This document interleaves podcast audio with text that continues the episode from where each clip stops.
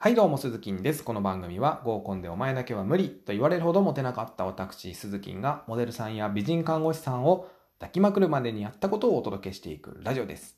ということで今日は、緊張してちゃんと喋れなくてもいいというテーマでお話をしていきます。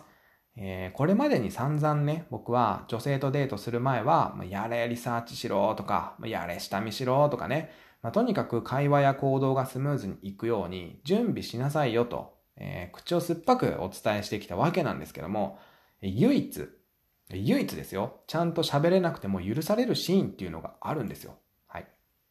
それは、他人を頼らなかった時です。他人を頼らず、自分の力で頑張った時ですね。まあ、例えばですけども、えー、っと、気になる女性とね、共通の知人に、えー、デートの根回しをしてしてもらったりね、する男性がいるわけですよ。自分からデートのお誘いもできない男性が世には多くいるんですね。ましてや嘘をついて3人でご飯食べに行こうって言っときながら、当日は1人がドタキャンして結局女性と2人っきりになれるパターンを作るとかね。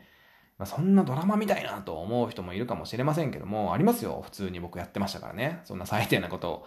本当最低だと思います。あの、自分で自分自分をね、殴ってやりたいわけなんですけども、そんなね、他人の力を頼ってデートしたところで、次のデートってないんですよ。要は2回目は会ってもらえないってことです。結局は女性を楽しませてあげることなんかできなくて、そんなアホはね。あの、独りよがりなデートになっちゃうんですよ。本当に。あの、緊張してちゃんと喋れなくてもいいので、あなたの言葉で、あなたの思いをストレートに伝える。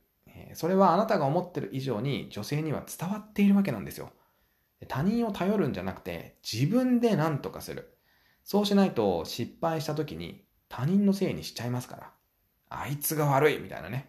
そんな最低なね、クズ男になってしまいますから、えー、結局はどんなこともそうですけども、すべては自分の責任なわけですよ。恋愛も仕事もそうですけどね。